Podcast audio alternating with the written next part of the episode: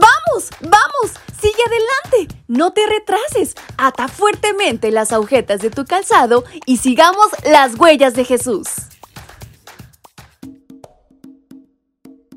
Hola, hola, ¿qué tal, queridos chicos y chicas? Qué gusto acompañarles en esta ocasión en nuestro devocional para adolescentes y menores, en esta ocasión con el título Contentamiento. Sabéis que en Éxodo capítulo 20, verso 17, la palabra de Dios dice, No codiciéis la casa de tu prójimo, no codiciéis su mujer, ni su esclavo, ni su esclava, ni su buey, ni su asno, ni nada que le pertenezca. El décimo mandamiento destaca cómo debemos sentirnos, contentos y satisfechos con lo que Dios nos da. Codiciar significa tener un fuerte deseo por tener algo que no tenemos. A diferencia de los demás mandamientos, esta orden tiene que ver con lo que pensamos. No implica alguna acción.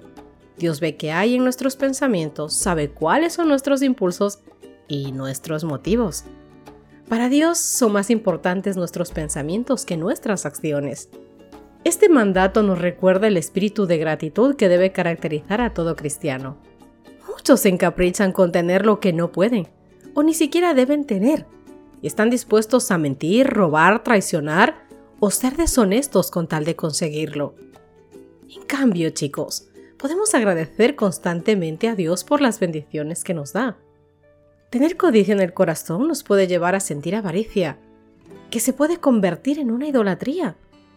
Por desobedecer este mandato, muchos desobedecen varios mandamientos y aún más. El autor de Hebreos escribió lo siguiente, no vivan preocupados por tener más dinero. Estén contentos con lo que tienen, porque Dios ha dicho en la Biblia, nunca te dejaré desamparado. Hebreos capítulo 13, verso 5. Queridos chicos, agradeced a Dios por todo lo que os da. Compartid las bendiciones que os da.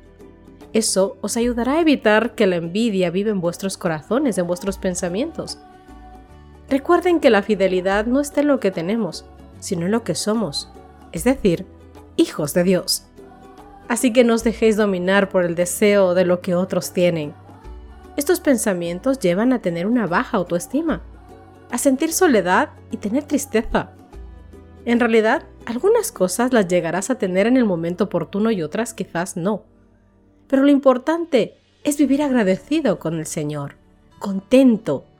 Según el apóstol Pablo, es suficiente tener ropa y comida para contarnos entre los afortunados.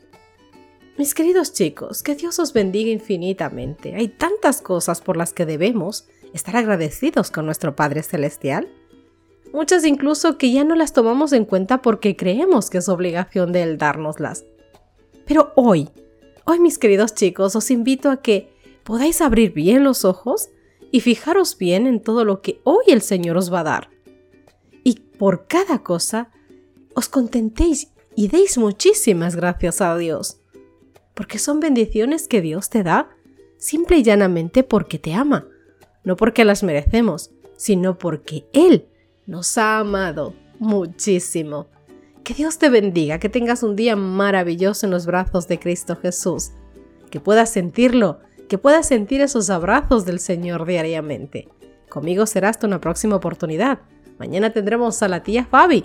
Que Dios te bendiga, que Dios te guarde y Dios sea contigo en tu vida siempre. Hasta pronto.